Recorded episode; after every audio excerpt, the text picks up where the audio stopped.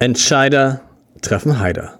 Wie erfolgreiche Menschen geworden sind, was sie geworden sind. Der Podcast.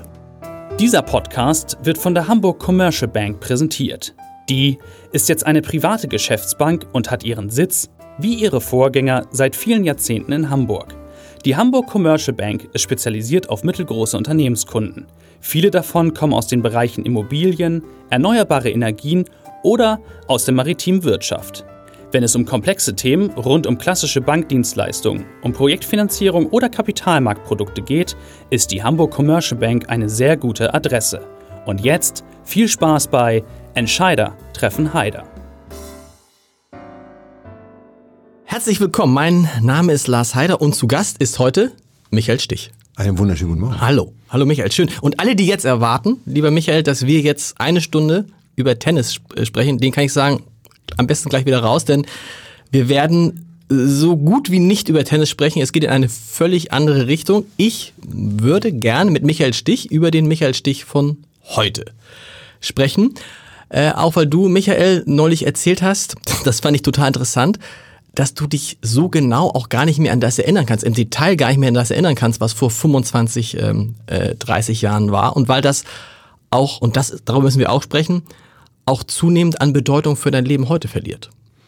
Ja, das ist so die klassische Frage, ist ja immer so, Mensch, wie war denn das damals, als sie in Wimbledon den Matchball verwandelt ja. haben? Und das ist jetzt, äh, wie gesagt, 28 Jahre her und ich sage dann immer, ich habe keine Ahnung, wie das war. Woher soll ich das noch wissen? Man speichert ja die Emotionen nicht wirklich ab. Also wenn man sich Bilder anguckt, dann hat man eine vage Vorstellung, aber die Emotion selber kann ich zumindest nicht abschreiben, vielleicht können es andere Menschen, ich kann es nicht und deswegen kann ich auf die Frage immer nur antworten, ich habe keine Ahnung und es ist ein wichtiger Teil meines Lebens, für den ich sehr dankbar bin, aber es ist halt auch verdammt lang her. Und es ist ja auch ganz sympathisch, weil an sich wäre es ja schlimm, wenn du dich heute immer noch nur, in Anführungsstrichen, über den Wimbledon-Sieg, über den Olympiasieg, über den Davis Cup-Sieg definieren würdest. Dann müsste man ja sagen, äh, ganz kurz mal, was ist eigentlich in den Jahren dazwischen? Und das sind 25 Jahre passiert.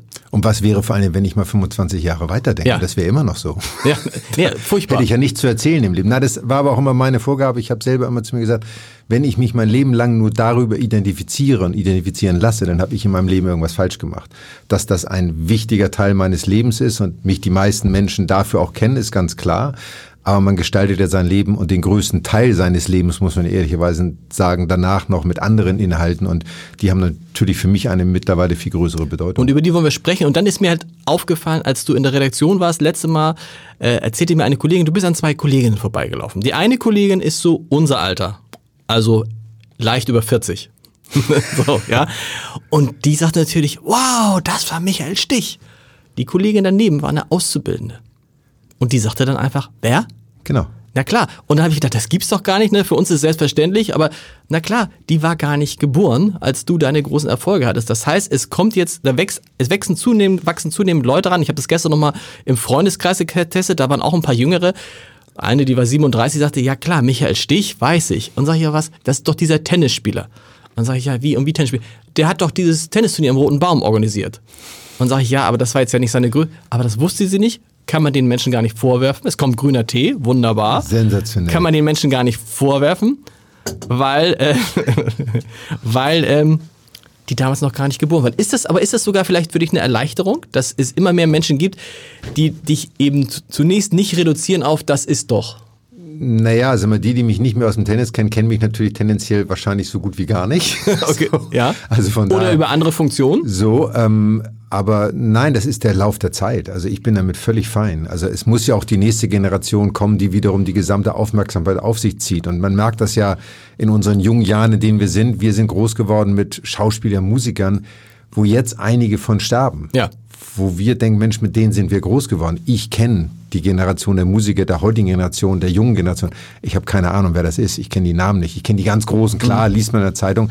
Aber wenn du mir heute 20 Namen von der Playlist runtersetzen würdest, würde ich ja wahrscheinlich sagen, das Lied habe ich mal gehört, aber ich habe keine Ahnung, wer das singt. Und so ist es ja im Sport genauso. Und das ist der Lauf der Zeit. So muss es sein. Gott sei Dank ist das so. Trotzdem ist es schön, dass die alte Generation mhm. eigentlich vergisst. Ich habe da neulich ein Erlebnis gehabt, ähm, weiß nicht, ob ich das schon erzählt habe, irgendwo in diesem Podcast. Auf der Reeperbahn stand Udo Lindenberg und zwei vielleicht 15-Jährige gingen an Udo Lindenberg vorbei und dann tickt der eine den anderen an und sagt, ah, hast du gesehen? Und dann sagt der andere, was denn? Da, der Typ. Und dann denke ich so, jetzt sagt er, das ist doch Udo Lindenberg. Dann sagt er, das ist der Typ, der mit Clouseau gesungen hat. So, also da, da sieht man halt, äh, wie unterschiedlich die Herangehensweise Ich glaube, das war wie in der Politik. Ich glaube, wenn heute junge Menschen Gerhard Schröder auf der Straße sehen würden, würden ja. sie nicht zwangsläufig wissen, dass das Gerhard Schröder ist und was der mal gemacht hat. Also, und wie gesagt, das finde ich auch überhaupt nicht schlimm. Das muss auch so sein und das muss ja auch dieser Generationswechsel stattfinden. Trotzdem ist es nicht ganz so einfach, wenn man so ein erfolgreicher Sportler war wie du, den Übergang zu schaffen. Und darüber würde ich gerne mal mit dir, mit dir reden. Was waren damals deine wichtigsten Entscheidungen, dass, dass du heute so bist, wie du bist, dass du als, ja, fast schon so ein, äh, fast schon so ein Role Model für jemanden, der wirklich den, den Sprung von der einen in die andere Welt geschafft hat. Was hast du damals anders gemacht als andere? Mir war immer klar während der aktiven Zeit, dass das ein kurzer Abschnitt meines Lebens sein wird. Ob 10, 12, ich habe relativ jung aufgehört mhm. und dass danach das reale Leben wirklich anfängt. Es gibt dafür kein Handbuch, wie man damit umgeht. Genau. Ich habe meine Stiftung äh, während meiner aktiven Zeit gegründet, weil ich wusste, dass ich dann eine Aufgabe habe, okay. auch für die Zeit danach. Also erstmal habe ich sie gegründet, weil ich was Gutes tun wollte, aber es war natürlich auch schon mit dem Ausblick zu sagen, wenn du dann mal, wann auch immer aufhörst, dann hast du auf jeden Fall eine Aufgabe, die dich ausfüllt, die dir Befriedigung gibt. Ähm, und äh, ansonsten muss man sich auf das Leben, was da draußen ist, einlassen mhm. und genau nicht an dem festhalten, was man hat. Und für mich war ganz wichtig, dass ich mein Ende auch sehr klar und bewusst selbst entschieden habe mit meinem letzten Match im Wimbledon 97 Halbfinale wo ich gesagt habe, besser wird das jetzt nicht mehr, was soll da jetzt noch kommen und ich höre jetzt auf. Und ich habe das nie bereut, es war genau der richtige Moment und wer kann schon sagen, im Halbfinale in Wimbledon sein letztes Match gespielt zu haben, so Finale wäre besser ja. gewesen, hat nicht gereicht.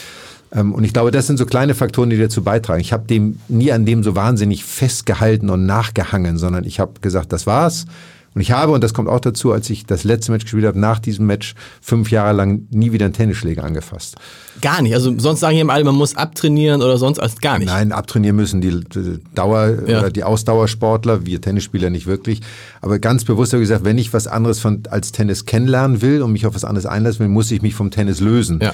Und das habe ich damals ganz bewusst gemacht. Jetzt nicht gesagt, das müssen fünf Jahre sein, aber das war es dann am Ende. Okay. Und das was war dann der Grund, nach fünf Jahren mal wieder einen Schläger in die Hand zu nehmen? Da hattest du den Eindruck, die Distanz ist groß genug. Ja, da kam dann am Ende eine Anfrage, ob ich mit Boris damals in Berlin eine Schaukampf spielen würde, so ein Reminiszenz in, Anführungsstrichen 2002. Und ich gesagt, ach komm, dafür kannst du das mal okay. machen, das ist bestimmt lustig.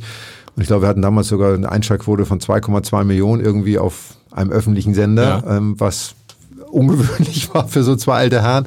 Und das war so der ausschlaggebende Punkt. Danach habe ich dann so ein bisschen Zinus und sowas gespielt, aber auch das ist jetzt vorbei. Ich habe letztes Jahr am Roten Baum meinen letzten Schaukampf gespielt. Weil auch da muss man irgendwann sagen, sagen es ist irgendwann ist gut. gut. Es reicht. Aber gut, das ist natürlich das zu erkennen ist das, was, glaube ich, vielen Leuten schwerfällt. Und das ist ja bei Unternehmern auch so, dass die immer, ich hatte, ich hatte im, im Podcast vor einer Woche Christian Volkers, der das auch sehr, sehr gut gemacht hat, der früh mit 60 gesagt hat, ich muss mir jetzt um meine Nachfolge kümmern und jetzt mit 63 aus freien Stücken ausscheidet von der Spitze. Aber viele halten ja bis zuletzt, halten sie sich erstens für unersetzbar und verpassen dann diesen Absprung. Ja, ich glaube, es ist immer schwer, ein, sich vorzustellen, was danach kommt, ja. weil man ja das Leben ausgefüllt hat mit der beruflichen Tätigkeit, die man hat, die man äh, äh, ausführt. Und man hat ja keinen Plan B quasi in der Tasche, weil es, wie gesagt, dieses Handbuch nicht gibt. Aber ich glaube, man muss sich auf das Neue einlassen um überhaupt in der Lage sein, etwas anderes zu finden, was immer das sein mag. Und oft ist es ja, ob das jetzt erfolgreiche Menschen sind oder Menschen, die, die im Job ganz allgemein sind und irgendwann aufhören müssen. Es erleben ja alle gleich, egal ja. wie erfolgreich oder nicht erfolgreich genau. ich bin. Ähm, und äh, das ist am Ende eine Fähigkeit. Das Glas ist für mich halt immer halb voll und nie halb leer. Das heißt, da kommt auf jeden Fall irgendetwas. Was es dann sein wird, ist ja auch spannend. Das macht ja das Leben auch aus. Reden wir über diese Entscheidung, mit 25 eine Stiftung zu gründen. Die meisten Menschen, die eine Stiftung gründen, machen das eher im fortgeschrittenen Alter, also gern auch über 50, 60. Dein Hauptgrund war mit 25, du sagst, okay, ich mache das jetzt. Du hast damals einen Teil eines Preisgeldes in die Stiftung gegeben, glaube ich 500.000 Mark. Ich mache das jetzt erstens, dann habe ich was, wenn ich aufhöre. Das war ein Antriebsgrund. Der zweite Grund, warum eine Stiftung? Weil du hättest ja auch sagen können, ah, ich investiere jetzt in ein Unternehmen. Nein, der Hauptgrund war, dass ich durch eine Frage eines Journalisten nach diesem besagten Compact Grand Slam Cup, wo mhm. ich ein sehr hohes Preisgeld gewonnen habe, alle Fragen zum Tennis und dann, was, du hast jetzt viel Geld gewonnen, was machst du denn jetzt im Bereich Charity? Ja. Und da war ich äh, 25 gerade, ne 24 und habe gesagt, ich habe jetzt gerade viel Geld gewonnen, das will ich erstmal mhm. behalten, ich will es ja, genau. nicht wieder weggeben. so.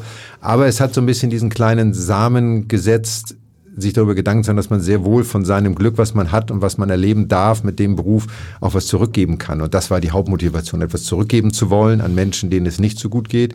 und nicht jetzt nur die großen Organisationen finanziell zu bedienen, sondern dann auch selber zu wissen, was passiert mit dem Geld. Und daraus ist dann die Idee der eigenen Stiftung entstanden.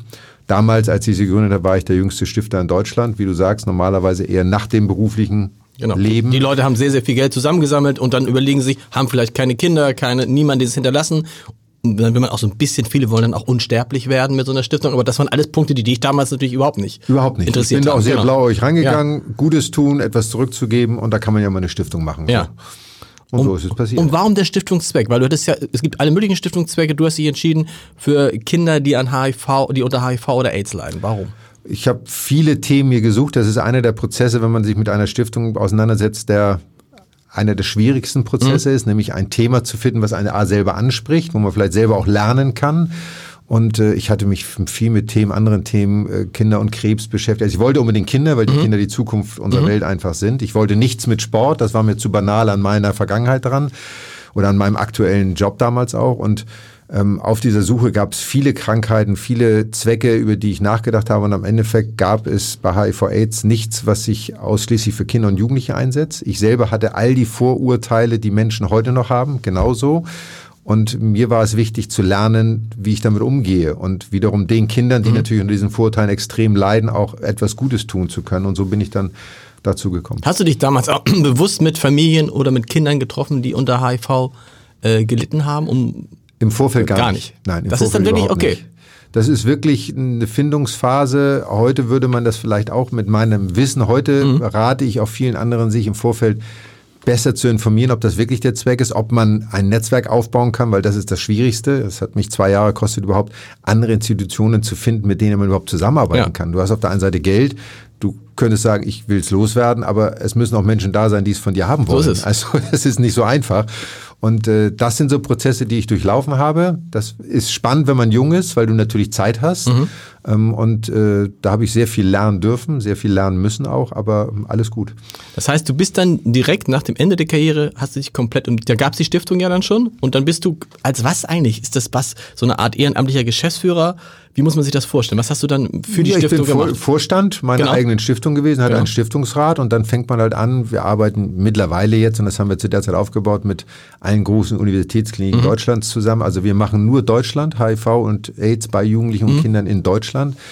Du arbeitest dann halt mit den AIDS-Hilfen zusammen, du entwickelst diese Partnerschaften und siehst auch, wo es bedarf. Ich habe in der Anfangszeit auch sehr viel Kontakt zu den Kindern gehabt, die in meiner Anfangszeit der Stiftungsarbeit nie älter als 18 Jahre alt geworden sind. Die sind immer vom 18. Lebensjahr gestorben. Tatsächlich? Weil die. Medizin halt bei weitem Genau. noch nicht so weit war wie heute.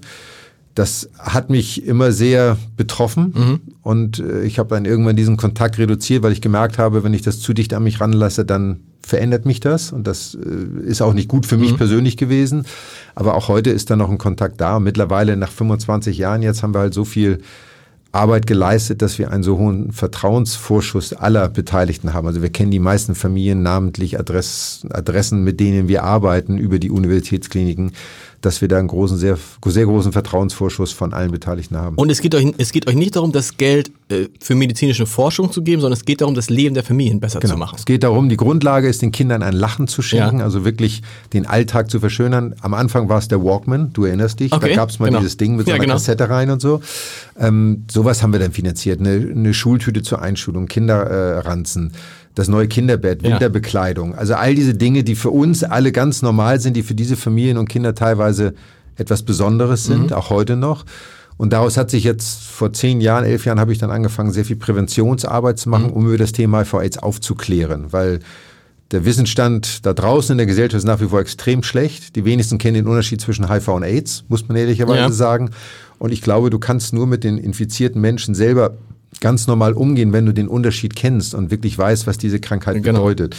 Und dazu tragen wir durch ein Schulprojekt sehr intensiv bei, wo wir die Kinder und Jugendlichen halt versuchen, über das Thema aufzuklären und so ein bisschen die, ja, diese Hemmschwelle zu überwinden. Ist ja auch gar nicht so einfach, weil wenn wir es erinnern, in der Anfangsphase war das das große Thema da. Ne? Also ich, ich erinnere mich noch an Berichte, irgendwie ist das die große Seuche, war es ja auch. So, in der Zwischenzeit sagst du selber, sind die Behandlungsmöglichkeiten so gut, dass du verbesserst mich. Zumindest in Deutschland wahrscheinlich, du an HIV nicht mehr stirbst. Doch, das Doch. tust du nach wie vor. Okay. Doch, doch. Also es gibt, also äh, es gibt natürlich heute, also als ich anfing, gab es eine äh, Dreier-Kombinationstherapie Ja. an Medikamenten. Es gab drei Medikamente. Ja. Heute gibt es, glaube ich, 60, 70 Medikamente, die für alle Menschen mehr oder weniger erschwinglich sind, also zugänglich sind. Ja. Ähm, aber natürlich darf man nie vergessen, es gibt natürlich auch Menschen, die äh, HIV-infiziert sind, die nicht auf jede Art der Therapie ansprechen und die natürlich auch am Ende Krankheiten bekommen, an denen sie auch sterben. Weil das Immunsystem geschwächt ist, genau. Weil das Immunsystem geschwächt also ist. weil sterben dann nicht direkt an AIDS, das ist dann die Krankheit, die das auslöst, sondern Nee, AIDS ist ja der Überbegriff Genau. quasi einer Krankheit, die ganz anders, das kann eine Infektion sein, das kann eine bakterielle, eine Ja. viruelle, das kann was auch immer sein, die dann am Ende zum Tode führt. Also Mhm. AIDS ist quasi der Überbegriff dafür. Aber ähm, es gibt natürlich noch genügend Menschen, die daran sterben, auch in jungen Jahren sterben. Aber es gibt sehr, sehr viele, die heute in Anführungsstrichen ein normales Normales Le- Erwachsenenleben führen können, die Familien gründen können, die Kinder bekommen können, aufgrund der medizinischen Genau. Weiterentwicklung. Und das ist natürlich eine fantastische Entwicklung. Aber wir dürfen trotzdem aus meiner Sicht, ich weiß, dass die Mediziner das oft anders sehen, die sehen das als chronische Krankheit. Für mich ist das nach wie vor eine tödliche Krankheit, die heute extrem gut behandelbar und therapierbar ist. Sie ist nicht heilbar und man kann sich nicht dagegen impfen. Noch nicht. Genau. So. Von daher ähm, ist das ein schmaler Grad. Was kaum einer weiß, ist, dass du über diese, über deine eigene Stiftung innerhalb der, der deutschen Stiftungslandschaft ein gefragter Ratgeber geworden bist. Du wirst eingeladen, ich war jetzt mehrfach schon auf, auf, auf, auf großen, wie nennt man das? Kongress ist falsch gesagt, aber Tagungen in Hamburg, die du mitorganisierst und so. Wie bist du da reingekommen? Also warum fragen auf einmal alle Michael Stich zum Thema Stiftung? Weil du so jung schon reingegangen bist? Weil du jetzt so viel Erfahrung hast? Ähm, es gibt wahrscheinlich Menschen, die haben auch sehr viel Erfahrung, Genau. aber ich habe sie natürlich in sehr jungen Jahren gemacht und äh, habe natürlich noch sehr viel Zeit vor mir mit meiner Stiftung Genau. und habe natürlich im Endeffekt, weil ich da auch sehr unbedarft reingeschlittert bin als junger Mensch, Fehler gemacht, die ich heute versuche weiterzugeben, die andere nicht unbedingt machen Sag mal so, sollten. was sollte man nicht machen? Also erstmal die Frage, ist es eigentlich sinnvoll, so früh eine Stiftung zu machen? Wenn man die Zeit und das Kapital hat, spricht überhaupt nichts dagegen, okay. So, ähm, man muss sich halt darüber im Klaren sein, es ist eine Lebensaufgabe. Ja. Es gibt zwar unterschiedliche Formen der Stiftung mittlerweile, es gibt Verbrauchsstiftungen, es gibt äh, zeitlich begrenzte Themen. Also es gibt da Möglichkeiten, aber man muss sich halt sehr gut informieren und sich überlegen, was passt für mich. Mhm. Ich habe ja damals gar nicht überlegt, was passt für mich, sondern ich wollte was Gutes tun Genau. und so. Die Suche eines Themas sollte man machen, bevor man eine Stiftung gründet, weil das kann sehr viel Zeit in Anspruch nehmen, um wirklich sicher zu sein, das ist mein Thema. Also das muss zu dir passen, da muss man halt gucken, dass es da auch nicht zu viel gibt vielleicht, wo es schon ein, manchmal gibt es auch so Überangebote oder ist, Ja, Ja? Es, gut, das- muss jeder für sich selbst ausmachen. Natürlich gibt es in gewissen Bereichen mehr In- In- Institutionen als jetzt in anderen Bereichen. Aber ähm, man muss selber seinen eigenen sein eigenes Bedürfnis befriedigen, helfen zu wollen. Das steht an oberster Stelle. Aber, und das einer der wichtigen Faktoren ist wirklich, sich bewusst sein, man braucht ein großes Netzwerk, um wirklich gute Hilfe leisten zu können. Es nützt nichts, wenn ich ganz viel Geld auf einem Konto liegen habe. Ich weiß aber nicht, wo die Projekte sind, wo ich loswerde. Ja. Und da die meisten Stiftungen ja nicht bekannt sind, dass es sie gibt, ist es ja nicht so, dass es irgendwie sowas wie ein, wie ein, wie ein Anzeigenportal gibt. Übrigens, hier bin ich die Stiftung so und da kannst du Geld bekommen. Das, das habe ich geändert. Ich habe ein Unternehmen mitgegründet, das nennt sich der Stiftungsführer und da wollen wir genau das darstellen. Genau. Wir wollen die kompletteste Datenbank der Stiftungswelt und des dritten Sektors haben, wo genau alle Beteiligten sehen können, wen gibt's denn als Player? Wo ist denn schon irgendwas in, meinem, in meiner Region, in meinem Umfeld, ähm, um vielleicht dort eine bessere Grundlage zu haben, die richtigen Entscheidungen zu treffen. Genau, weil manchmal stellt man fest, wenn man in Stiftungen tätig ist, ich war auch in, in, ich, bin, ich, ich war in Stiftungen, bin in mehreren Stiftungen im Kuratorium, gerade in den Zeiten, wo es äh, gute Zinsen gab, war es dann immer gar nicht so einfach, das Geld zu verteilen. Also und zwar so zu verteilen, dass man das Gefühl hatte, es erreicht die richtigen Leute. Ja, das ist genau dieses Netzwerk zu haben, wenn ich jetzt sag mal, mein Thema HIV-AIDS ist ein sehr spezifisches Thema, ein kleineres Thema gemessen und auch nicht so ein mediales Thema, wo ich so viel Aufmerksamkeit generieren kann.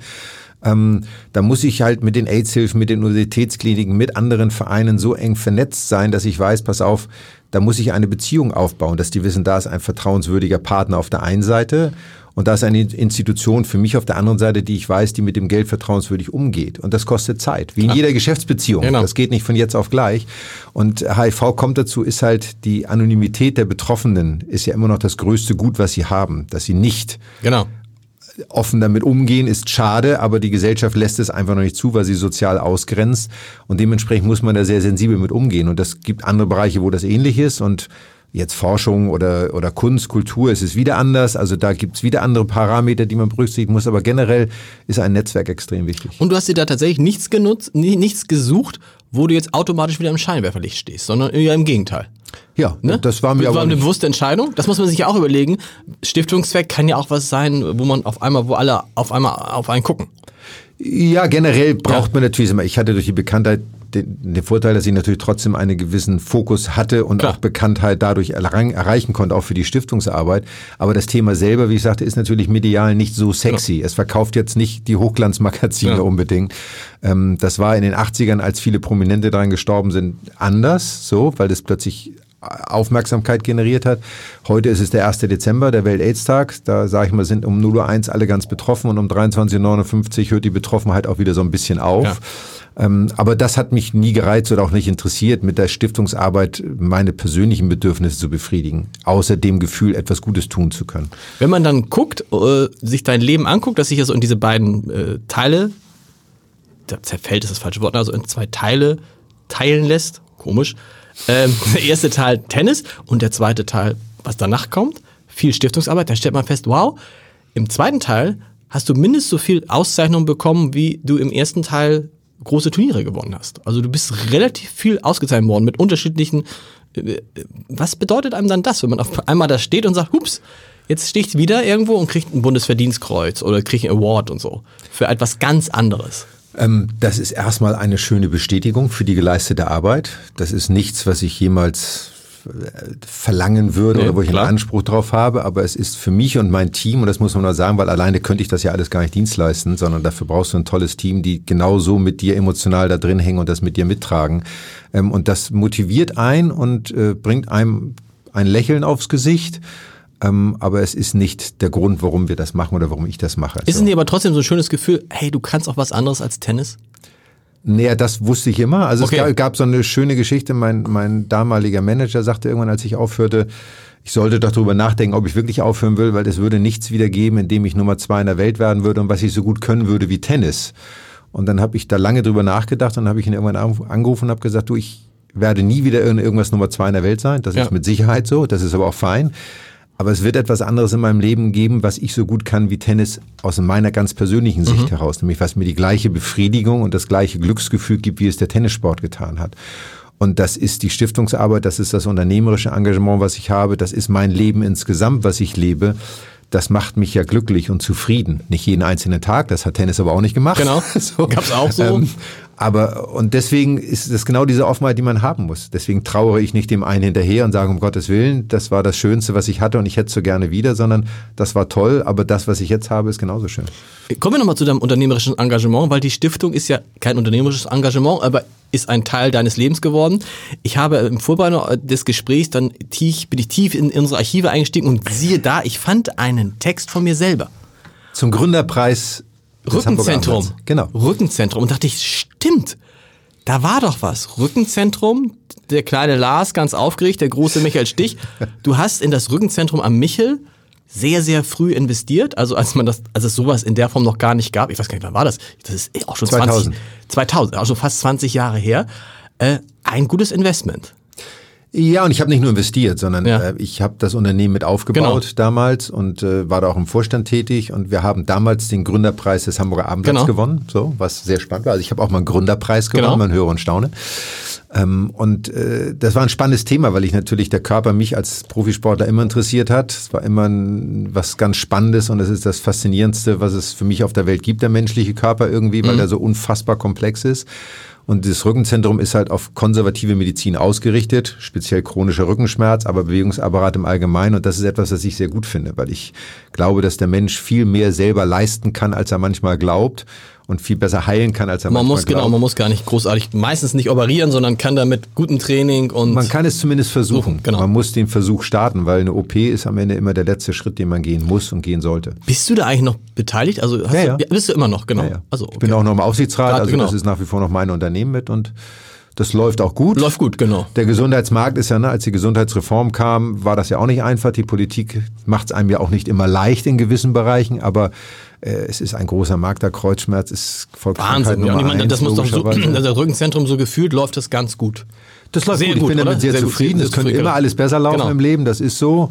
Äh, Und natürlich ist man in einem System beheimatet, was viel politisch, krankenpolitisch, Genau. äh, kassenpolitisch geprägt ist. Von da ist das nicht so nach dem Motto, das ist ja nun ganz einfach, sondern da muss man auch schon viele Dinge berücksichtigen. Aber ich habe tolle Partner, die das machen und das läuft. Gründerpreis. Und dann habe ich gesehen, das musst du jetzt sagen, weil ich mir das gar nicht vorstellen kann, du giltst ja jetzt nicht jemand, der jetzt absoluter Digital-Nerd ist. Als, ne? Also ich glaube, Social Media bist du gar nicht unterwegs. Du hast ein Handy wie wir alle, aber das ist jetzt auch nicht so. Und trotzdem habe ich gesehen, du hast dich an irgendeinem Online-Portal mal beteiligt oder ist es, war das Quatsch? Online-Portal, nee, das ist dieser Stiftungsführer, Ah, okay, was das ich ist, das, sagte. okay. dann ist was anderes, habe ich verstanden. Ich dachte, da ist sei noch was das- anderes hinter. Nee, nee, nee, nee. also genau. ich bin Online-Portal, ist, ist, ich, das stimmt gar nicht, das stimmt gar nicht. Ich habe mich mal an einem Unternehmen beteiligt, das heißt, hieß Mein Verein. Okay. Da ging es darum, dass Vereine über Digitalisierung im Endeffekt ihre Vereinsaktivitäten besser strukturieren und organisieren. Okay. Ich glaube, damit waren wir damals fast ein bisschen zu früh, Mhm. weil jetzt gibt es das und jetzt wird das auch vermehrt umgesetzt. In meiner Funktion als, als Mitglied im, im Beirat von Alexander Otto Sportstiftung Mhm. haben wir gerade so ein Projekt, was sehr stark vorangetrieben wird. Aber ich glaube, wir waren vor 10, 12 Jahren ein Tickchen zu früh daran, da hat das noch keiner so richtig verstanden, Okay. was wir wirklich wollten. Unternehmerisches En- Engagement ist natürlich auch deine Veranstaltungsagentur, HSE, die vor allen Dingen natürlich, vor allem, das muss mich verbessern, das Turnier am Roten Baum zehn Jahre lang organisiert hat. Ausschließlich, genau. Ausschließlich. Das Die hat nur das, das- gemacht. Das heißt, die Agentur genau. gibt es jetzt nicht mehr? Die gibt es noch, aber sie hat im Moment keine Funktion. Wir sind immer dabei zu gucken, ob es andere äh, Organisationen oder andere Veranstaltungen gibt. Aber Ja. ähm, wir haben damit wirklich mit den zehn Jahren Tennisturnier am Roten Baum äh, eine tolle Zeit gehabt und ähm, man muss auch nicht krampfhaft etwas finden, um eine Gesellschaft jetzt mit Leben erfüllen zu müssen, sondern man kann auch immer eine neue Gesellschaft gründen. und wieder was Neues machen. Also von daher, ähm, aber ich würde gerne mit meinem Partner, mit dem Jens Pelikan und Detlef Hammer, gerne wieder was machen. Und, Und es muss nicht Tennis sein, ne? Es kann auch irgendwas anderes sein. Bist du eigentlich ganz froh, dass da jetzt so ein weiteres Band zum Tennis gerissen ist? Nein, beim, beim Roten Baum ist es natürlich für mich, das ist ja etwas, was mich mehr als 40 Jahre meines Ja. Lebens begleitet. Und von daher war das ja so als kleines Kind durch den Zaun krabbeln, dann Qualifikation spielen dürfen, yay, Ja. dann Hauptfeld mal irgendwie verprügelt werden von Jonas B. Svensson in der ersten Runde. Bis zum Sieg 93 war das ja schon etwas, was ein Kindheitstraum war. Und mit der Ausrichtung und Turnierdirektorposition war das ja wie so ein Kreis, der sich geschlossen hat. Ja. So. Ähm, das war toll. Es ist jetzt vorbei. Auch das ist fein. Alles gut. Wir hätten es sehr gerne weitergemacht, aber ähm, es gibt für alles eine Zeit. Und Ja. äh, das war eine tolle Zeit und dafür schließt sich für mich auch der Kreis, was den Tennis, das Tennisturnier am Roten Baum angeht. Deswegen finde ich es toll, dass es das gibt und dass die Tradition bewahrt wird und hoffnungsvollerweise auch noch, wenn ich mal 80 werden sollte, dass es dann immer noch gibt. Habe ich irgendwas an unternehmerischen Aktivitäten vergessen? Weil das ist ja ein buntes Bestimmt, aber das Bestimmt, so okay, schlimm. buntes, buntes Programm. Und dann kommt natürlich noch hinzu, dass viele Menschen, die Geld verdient haben und das zusammengehalten haben, sich für Kunst interessieren.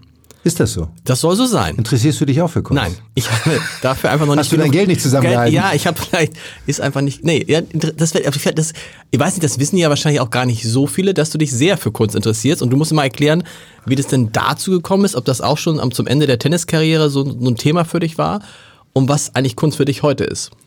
Das war schon während der Tenniskarriere ein Thema. Also ein, ein guter Freund, einer meiner ältesten Freunde, hat mich da so ein bisschen reingeführt, aber selber Fotograf, also Werbefotograf, und hat sich sehr für Kunst interessiert und hat mich dann immer mal so inspiriert und guck doch mal, wenn du unterwegs bist in der Welt, hast du noch mit, auch mal Zeit, mal in Galerien oder Museen zu gehen Okay.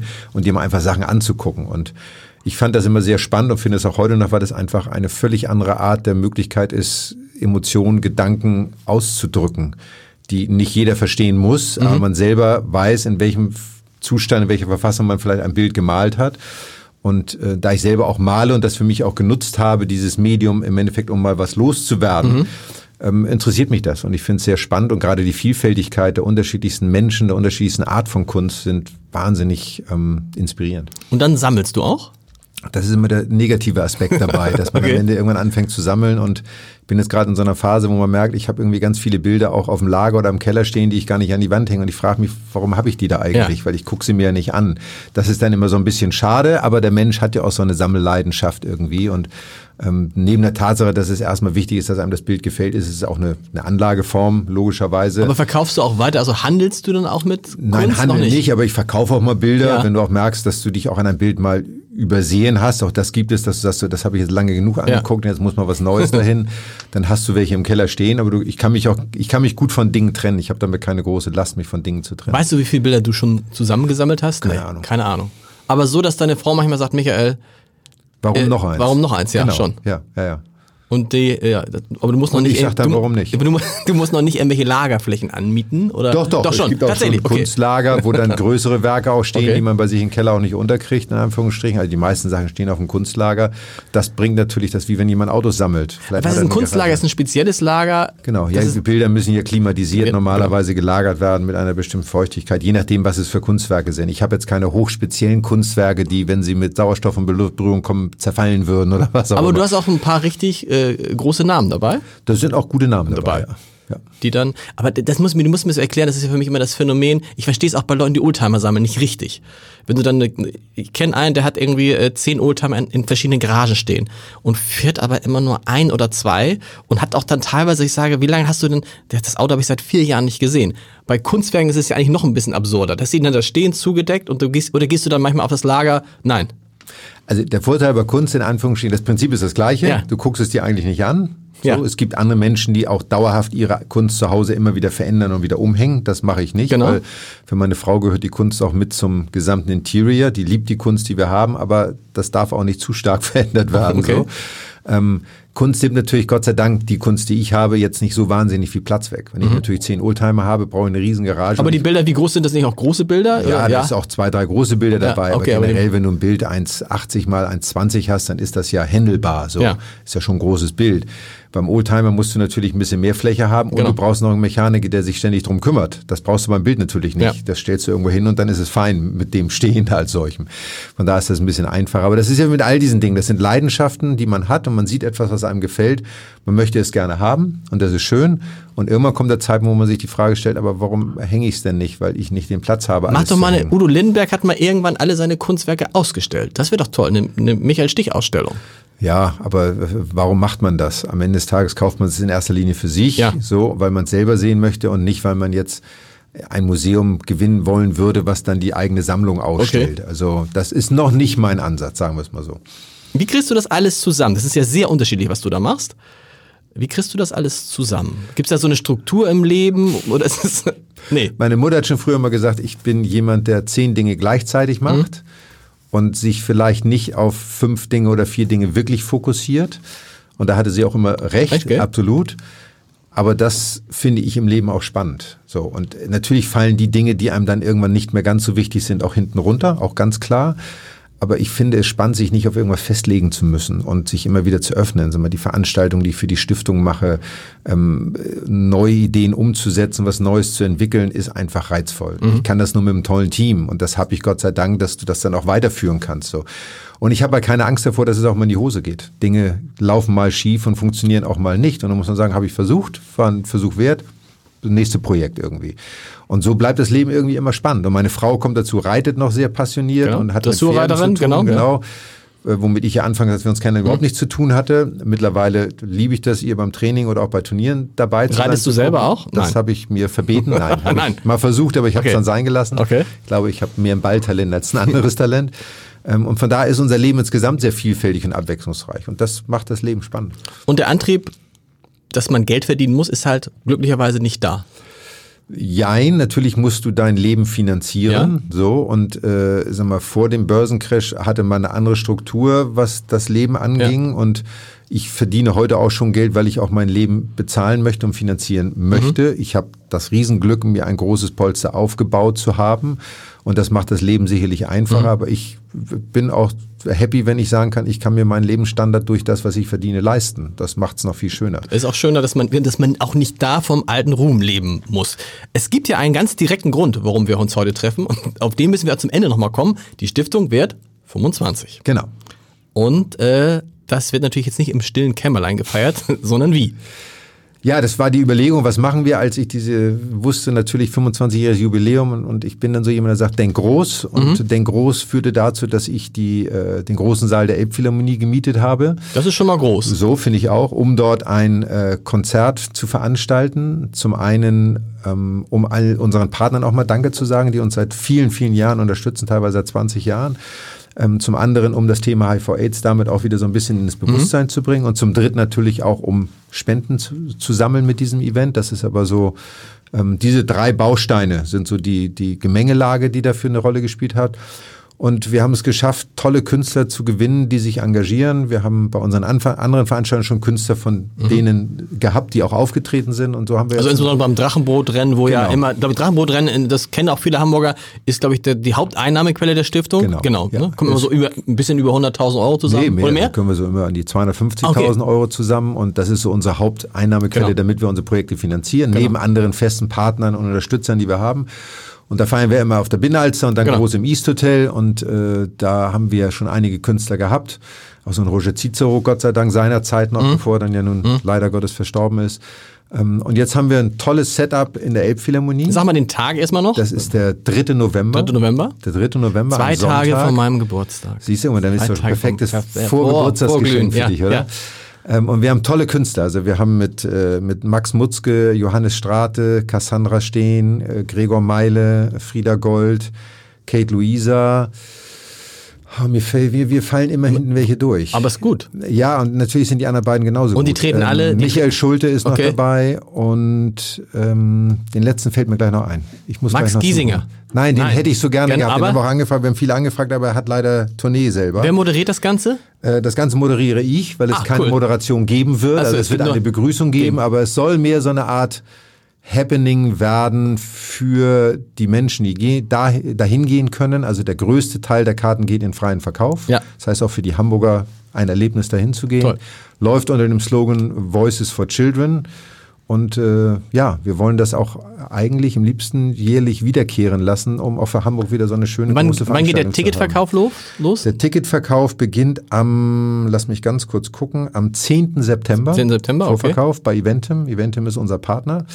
Und äh, Hamburger Abendblatt natürlich auch. In den Abendblatt-Geschäftsstellen gibt es die Tickets auch, super. So, ähm, wir haben den NDR als Partner, wir haben tolle Unternehmen als Partner gewinnen können. Also von da sind wir sehr, sehr happy, dass wir da ähm, was Tolles auf die Beine stellen, aber sind natürlich jetzt auf die Menschen angewiesen, dass sie einfach kommen und, äh, und sich eine Karte kaufen. Wie hast du, wie kriegst Sascha habe ich vergessen, Sascha natürlich. Der war Sascha. einer der Ersten. Ja, logischerweise oh. einer der Ersten, die zugesagt ich verrückt. haben. Ja. Sascha ist jetzt äh, große Nummer. So. Wie, wie, komm, wie kommst du an die Leute ran? Ist das äh, über Jahre im Netzwerk entstanden oder ist es, weil, weil man sich, weil du dich jetzt in anderen, in anderen Kreisen bewegt hast in den vergangenen 25 Einige, Jahren? Einige ja. Ähm, wir haben zwei tolle Partner. Das ist einmal ähm, Neuland ähm, Concerts GmbH und Wanderlust. Und mhm. das ist, sind zwei Menschen, die in der Musikszene zu Hause sind. Und ich vertrete das Motto, wer nicht fragt, kann keine Antwort kriegen. Okay. So, und das heißt, du rufst einfach an über das Management Mensch, dann, ne? Also okay, die wenigsten Tag, hier ist. Raus. Da hilft dann manchmal, dass die Leute so eine Ahnung haben, Michael Stich genau. schon mal gehört. Ich habe einen Brief geschrieben an ja. alle, auch an viele mehr noch und okay. das Feedback war sehr gut. Einige kenne ich sehr lange schon so. Ähm, und äh, Feedback war, dass alle die Idee toll fanden, weil es das in dieser Form auch noch nicht gab, auch in Hamburg noch nicht gab. Und einige, wie gesagt, hatten Tournee, andere hatten Fernsehveranstaltungen, aber ähm, äh, gerade so ein Johannes Strade von Revolverheld, die auch schon bei mir gespielt haben im Drachenboot Cup, Max Mutzke hat gespielt, Frieda Gold. Das sind so welche, die kennen die Stiftung, man genau. hat eine Beziehung. Und natürlich weiß ich selber, wie das ist. Man wird ganz viel gefragt im Leben. Genau. So, aber ähm, irgendwie hat's geklappt. Ist es eigentlich bei Musikern, mir sagte neuer Musiker, da war ich ganz entsetzt, ähm, der sagte, ja, Charity ist nicht so, wie du dir das denkst. Und dann sage ich, was, ja, das ist ja unser Beruf. Das heißt, ja, wir machen Charity heißt für diesen Musiker, ich nenne den Namen jetzt nicht, für diesen Musiker heißt es, ich nehme nicht die Gage, die ich sonst nehme, aber ich nehme schon eine Gage. Nein, die das gar Künstler, nicht. die bei uns auftreten, wow. spielen alle ohne, ohne Gage, Gage, komplett. Und äh, das ist auch eine Bedingung, sonst kannst du so ein Event auch gar nicht umsetzen, das ist auch noch Spenden Allein die Elbphilharmonie, weil die Elbphilharmonie äh, nimmt halt das, was die Elbphilharmonie immer nimmt. So, es ist, und das muss man sagen, es ist von den Künstlern alles andere selbstverständlich. Und das weiß genau. ich auch extrem zu schätzen, weil es auch eine Wertschätzung meiner Person, meiner Arbeit, unserer Arbeit ist. Ist ja auch so ein bisschen 50 Jahre Michael Stich, so eine Nachfeier, ne? naja, ist ja, oder? So ein bisschen. Könnte, ich habe meinen Geburtstag nicht gefeiert, mal gucken. Genau. Aber ich bin, dann bin ich schon 51. Tim, also Melzer, hat, Tim Melzer hat gerade erzählt, darf ich das überhaupt sagen? Ach, ich sag's einfach. Dass er wird in zwei Jahren 50 und er hat, ah, sagt er zu mir, ich habe eine große Location äh, gebucht und ich sag, äh, äh, die Elbphilharmonie? Eine große Location. Der hat die Barclaycard Arena reserviert. Okay. Der feiert in der Barclaycard Arena. Okay. Seinen 50. Geburtstag. Kann Und man was, auch machen. und was macht er da? Das hat er noch nicht verraten, aber irgendwie lädt Leute ein, will kochen, ein bisschen Podcast machen, all sowas. Okay. Aber finde ich auch Ist irgendwie, doch toll. ist auch toll. Wenn man dazu Lust hat, finde ich schön, weil es geht ja um einen selbst. Man feiert ja seinen eigenen ich glaube, du kannst, Geburtstag. der Melzer hat träumt davon, in der Elbphilharmonie aufzutreten. Vielleicht ruf ihn nochmal an und sag, ob er an dem Tag nicht auch noch irgendwie da was. Aber singen will, ich glaube, Nee, das sing rufe nicht, ich nein, möchte keiner. Lass uns nochmal ganz kurz darüber sprechen.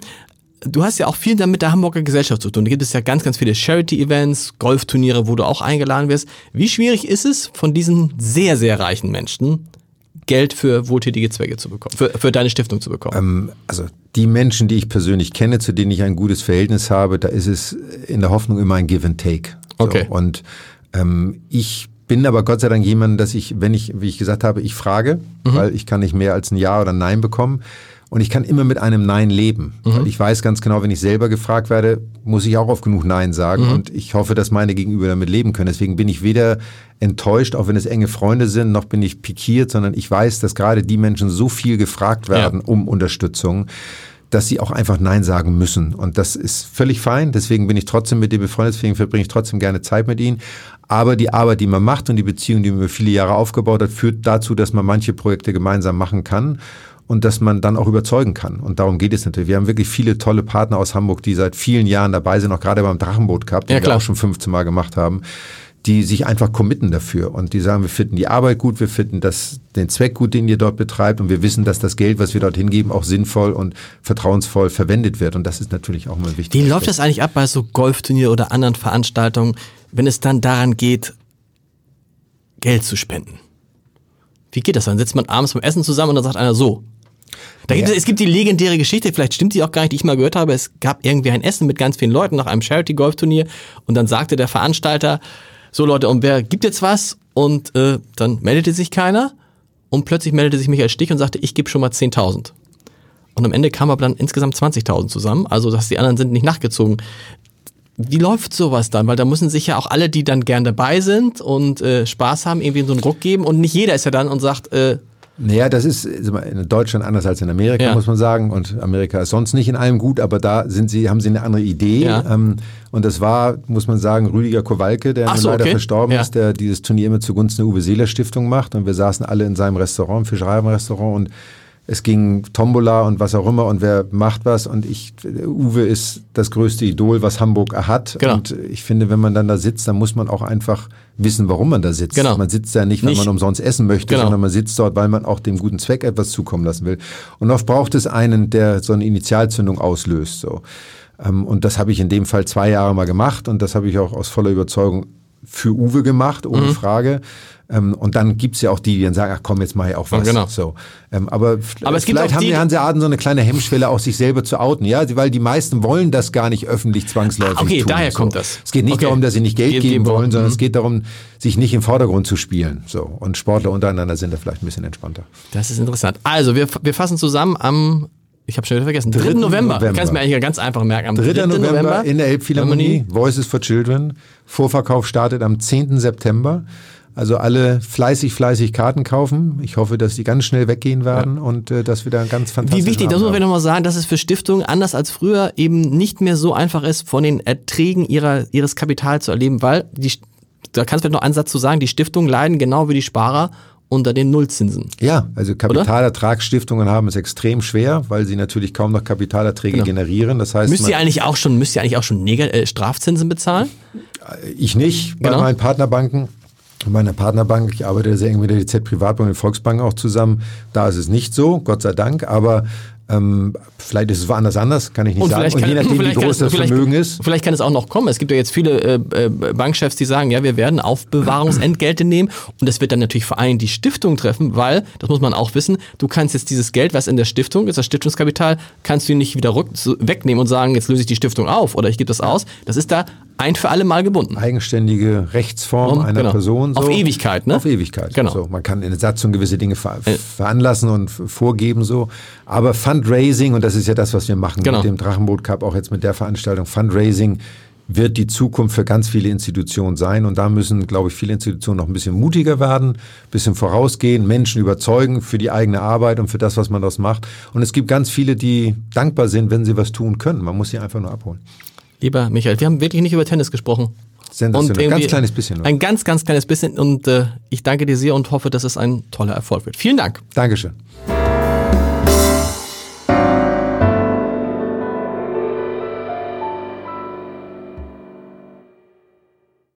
Weitere Podcasts vom Hamburger Abendblatt finden Sie auf abendblatt.de slash podcast. At Highland, we're all about celebrating little wins and little ways to innovate digital processes.